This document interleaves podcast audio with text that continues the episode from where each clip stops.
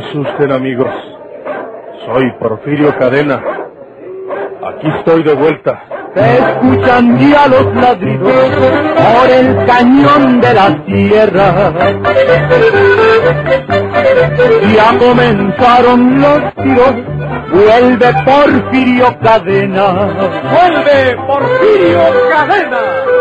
Otra audaz y vigorosa serie campirana con el tortuoso bandido de la Sierra del Guajuco, Porfirio Cadena, el ojo de vidrio, del escritor norteño Don Rosendo Ocaña. ¿Quieres que siga leyendo el periódico? Sí, hombre. Pues ¿quién te dijo que le pararas? Sigue leyendo esa mugre. Los periódicos capitalinos, que por la tarde habían publicado las nuevas declaraciones de Alejandro Ruiz, a la mañana siguiente exhibían una alarmante información sobre la hipótesis de que el verdadero asesino de Armando Cervantes había sido Porfirio Cadena. El ojo de vidrio se retorcía hecho una fiera en su impotencia de poder desahogar su ira. Se da como un hecho que cuando la señora García se alejó de Armando Cervantes, Porfirio Cadena penetró en la habitación por la ventana que da al jardín, eh, seguramente amenazándolo con su pistola. Se apoderó de los veinte mil pesos y lo asesinó con la navaja que estaba sobre la mesa. Bola de tontos. ¿A poco no conocen a María Eugenia? ¿Qué le falta a ella para que no haya matado a ese hombre? ¿Cómo me metía por la ventana sin dejar hueas? Ah, oye esto otro, Porfirio. Dice Ancina. El licenciado Méndez Pirrín, jefe del servicio secreto, al ser interrogado por la prensa acerca de si hará la detención de Porfirio Cadena, respondió que lo decidiría de un momento a otro, de acuerdo con las investigaciones que se están realizando. Ya deje esa mugre. ¿Qué piensas hacer, Porfirio? Nada. No me extraña que María Eugenia ande diciendo esas cosas que inventa la desgraciada. Pero ¿cómo se ponen a creerle los demás? Ese muchacho bribón y malagradecido, ¿por qué se pone a hacerle caso a ella? ¿Y por qué va y les dice a los periódicos y a la policía que yo puedo haberme metido por una ventana y haber matado a ese amigo? Pues eh, tienes que estar preparado para defenderte, Porfirio. Mira, Gumaro, a mí no me van a meter en prisión por algo que no hice. Cadena. Y antes que eso suceda, me meterán por algo que sí haga. Antes voy y agarro cerquitas a esa vieja infeliz y la mato, para que me encierren por un delito que sí haya cometido. Este día, Gumaro, tenemos que dar con ella, métase donde se meta.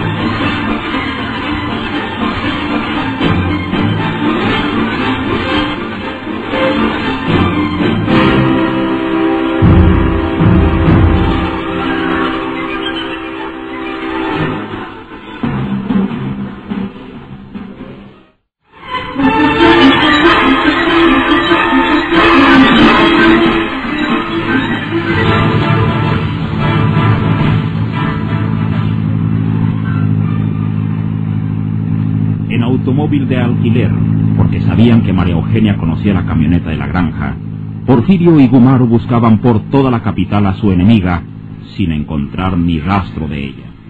Una especie de desesperación comenzaba a apoderarse del espíritu feroz del ojo de vidrio. ¿Será posible que se haya ido de la capital María Eugenia? Ya la hubiéramos encontrado si estuviera aquí, Porfirio. Puede, puede haber sido por ahí.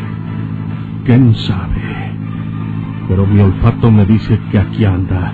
Y quién sabe si algunas veces haya nos pasado muy cerca de ella. Parece que estoy oliendo su cuerpo, sus manos sucias, su resuelo apestoso. Tenemos que hallarla, Gumaro, man que se meta debajo de la tierra.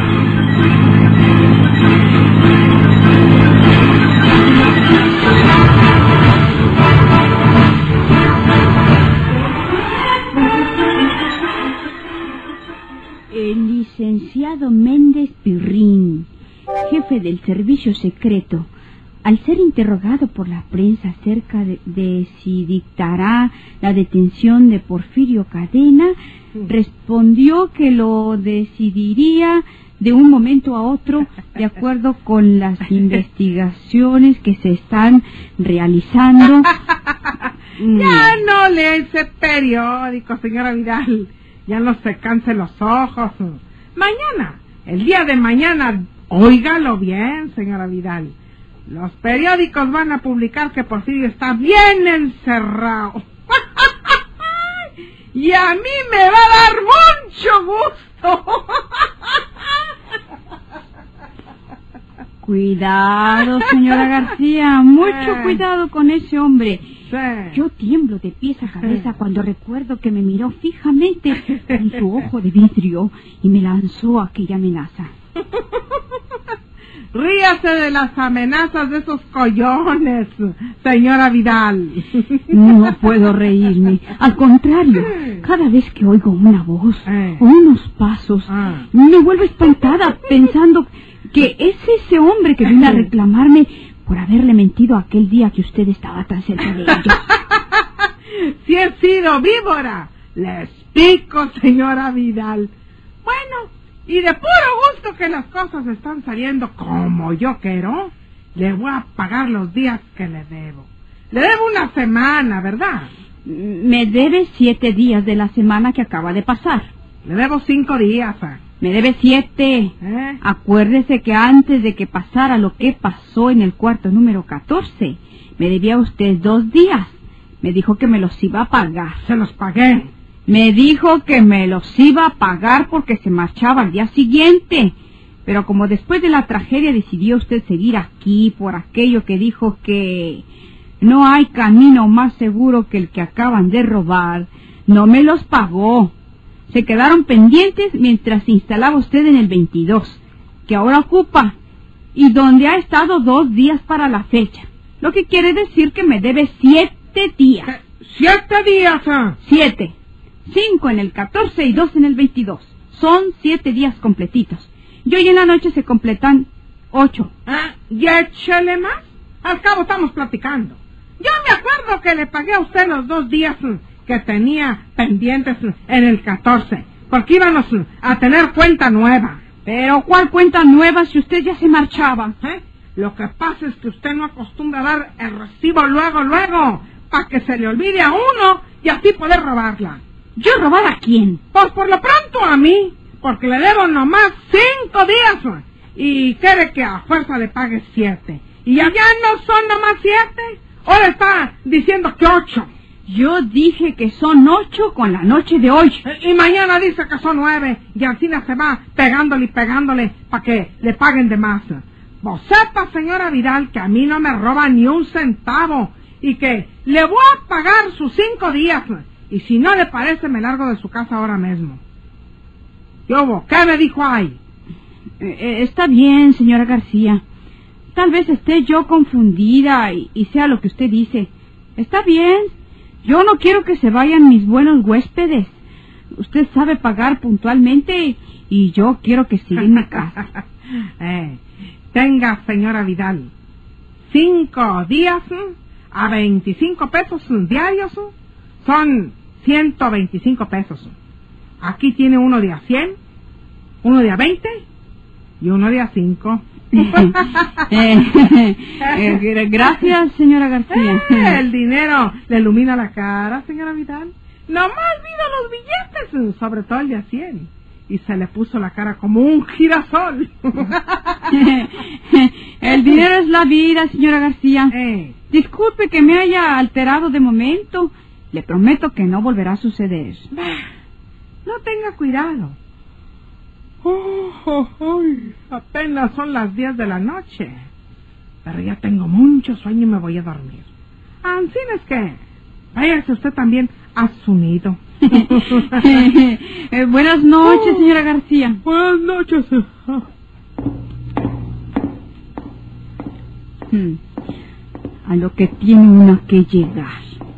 A soportar a una mujer ignorante y necia como ella. Debe siete días. Ella lo sabe bien, pero me paga solo cinco. Si no fuera porque tengo tan pocos huéspedes, la hubiera dejado que se largara muy lejos.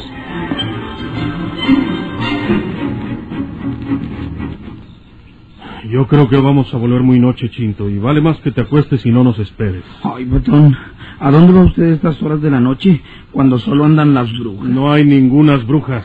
Bueno, si lo dices por esa bruja desgraciada que andamos buscando, tienes razón. No le hemos podido hallar de día y vamos a ver si la encontramos en la noche. Mm, ¿Para qué quiere a esa mujer? Todas las mujeres son traidoras, patrón. Naturalmente, menos nuestra madre y aquella con la que estamos hablando, porque sería una falta de educación decírselo en su cara. No salga esta noche, ¿A patrón. ti qué te importa? Me importa mucho, patrón, porque yo lo aprecio, lo estimo y lo... Va, vámonos a volar, vamos a volar. Maro me está esperando en la camioneta y, y no quiero perder más tiempo contigo. Acuéstate y no me esperes. Ay, Dios santo, no podré dormir con el pendiente.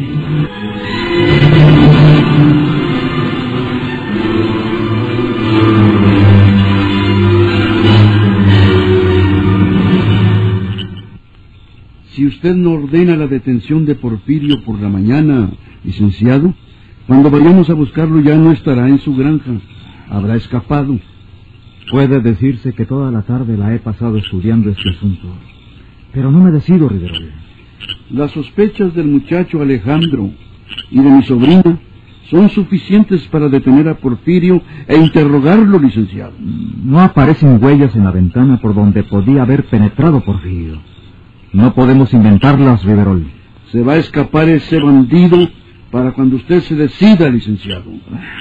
Por la mañana hablamos, Riverol. Veremos lo que me aconseja la almohada.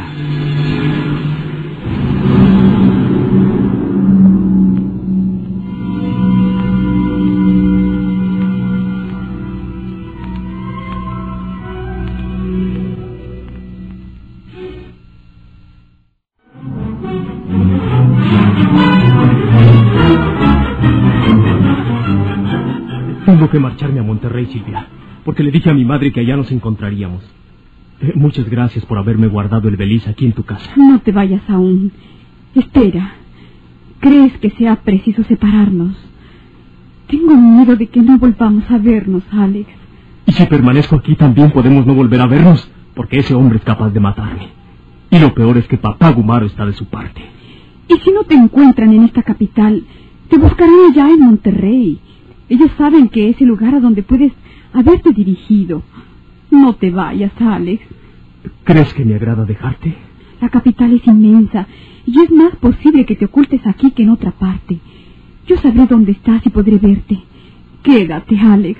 Me encontrarán, Silvia. No será tan fácil que te encuentren. Mira, no busques un hotel en los suburbios, porque allí te buscarán. Alójate en un hotel céntrico y con otro nombre que yo sepa para poder llamarte. Te voy a dar la dirección de un hotel norteño que se llama Hotel Victoria y queda en el centro y es muy serio. Te quedarás, Alex. Eh, Está bien. Al cabo sé cómo escribirle a mi madre y decirle que luego iré a verla. Ay, te quiero, Alex. Y yo te adoro, Silvia. Pero no sé cómo vamos a salir de todo esto. Dios nos tiene que ayudar.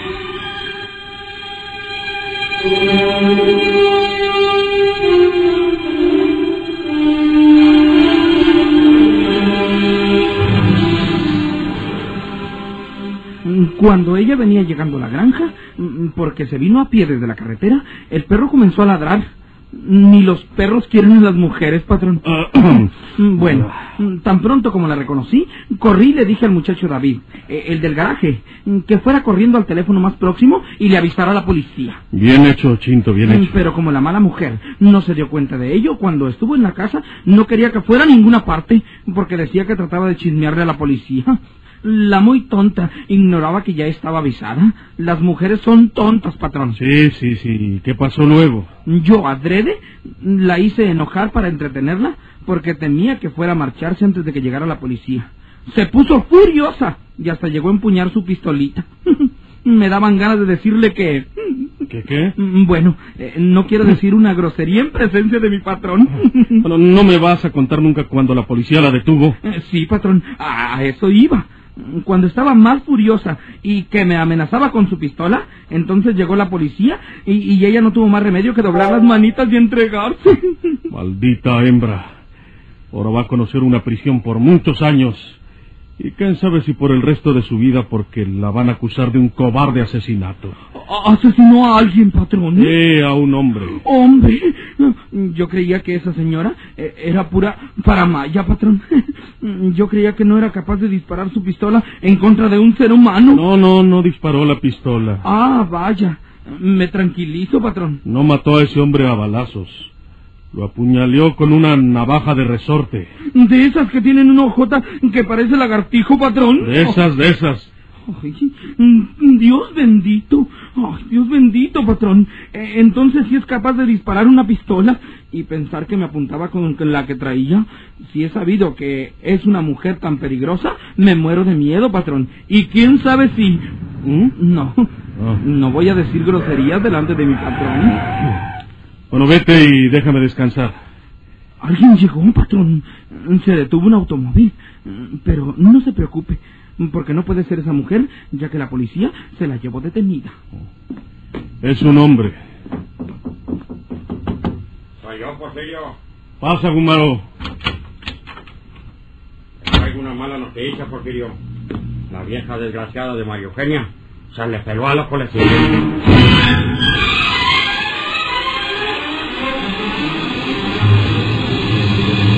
¿Por quién me toma usted, señor Riverol?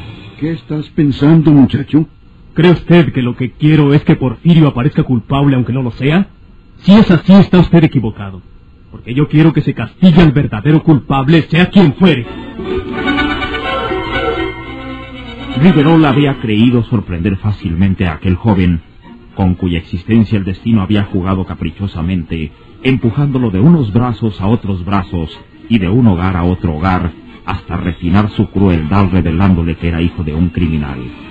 Pero se había equivocado Riverol, porque el joven Alejandro había comprendido inmediatamente sus intenciones. La señora García no puede haber matado a Armando Cervantes. ¿Por qué? ¿Con qué motivo? Para vengarse de Porfirio. Porque tú eres su hijo, o él cree que eres su hijo. Entonces me hubiera matado a mí. Y fíjese usted que lo hubiera hecho cuando aún no sabíamos que yo no soy su hijo. Si esa señora hubiera querido hacer sufrir a Porfirio, me hubiera dado muerte a mí y no a Armando. ¿Quién sabe? Ella le robó a Porfirio algunas joyas de mucho valor y una fuerte suma de dinero. ¿Cree que ese señor no quería recobrar parte de ese robo cuando supo que iba a caer en manos de Armando? Cuando hablaban ella y Armando, debe haberse presentado Porfirio. ¿Por dónde entraba? Eh, ¿Por la puerta posterior? No estaba forzada. Estaba cerrada con Por una ventana. Eh, no se encontraron huellas en la ventana que comunica esa habitación con el jardín. Yo he visto el expediente. ¿No pudieron haberlas borrado? Si Porfirio quiso que le echaran la culpa a la señora García, tiene que haber procurado no dejar ninguna huella de su paso. ¿Crees tú realmente que Porfirio intervino en esos hechos y que fue él quien asesinó a Armando Cervantes? No puede ser de otra manera, señor Riverol. Y si tiene usted alguna duda, pregúnteselo a Silvia, y ella le dirá que piensa igual que yo. El verdadero asesino de Armando es Porfirio Cadena, el ojo de vidrio.